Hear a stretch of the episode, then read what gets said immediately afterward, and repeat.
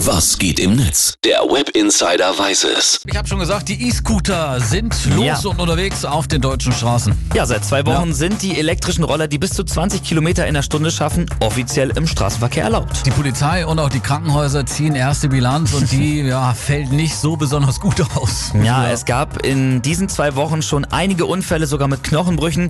Und dann gab es ja auch noch den 28-Jährigen, der der Meinung war, dass er mit dem E-Scooter auch auf der Autobahn fahren Natürlich. darf. So, das ist natürlich ein Riesenthema, weil Ja. jeder schon mal gesehen, die E-Scooter jetzt in den Städten. Was sagt und schreibt das World Wide Web dazu?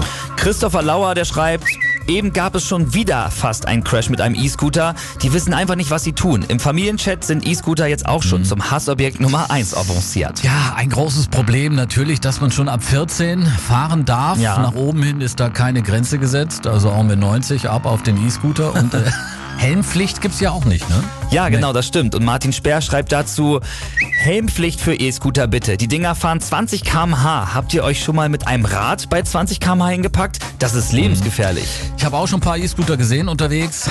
So richtig sicher sahen die nicht aus, die Jungs da drauf. Das muss ich schon mal sagen. Gell? Und wie man sich richtig im Straßenverkehr bewegt, das ist auch nicht immer klar. Der Comedian Harry G. aus München, der bringt's hier bei YouTube auf den Punkt. Nur zum Verständnis, ein E-Scooter darf grundsätzlich nur auf einem Radlweg fahren. Wenn dieser aber nicht vorhanden ist, darf der Fahrer auf die normale Straße ausweichen.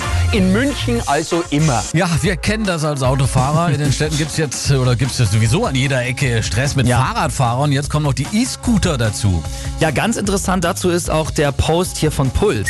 Am Wochenende sind mir einige E-Scooter-Fahrer negativ aufgefallen, betrunken oder mit Handy am Steuer. Natürlich gilt auch hier, Handy am Steuer ist verboten und außerdem gilt 0,0 Promille für Fahranfänger, 0,3 bei auffälligem Fahrverhalten und 0,5 Promille sind schon ordnungswidrig. Ich bin wirklich mal gespannt, Philipp, wie sich das weiterentwickelt. Mhm. Eigentlich ist das eine gute Idee. Wenn ich immer welche sehe, werde ich immer neidisch, will ich auch einen haben, E-Scooter. Aber wir haben noch viel zu lernen da im Umgang mit Das den stimmt. Dingern. Danke Web Insider Philipp für Sehr das gerne. Neueste aus dem World Wide Web.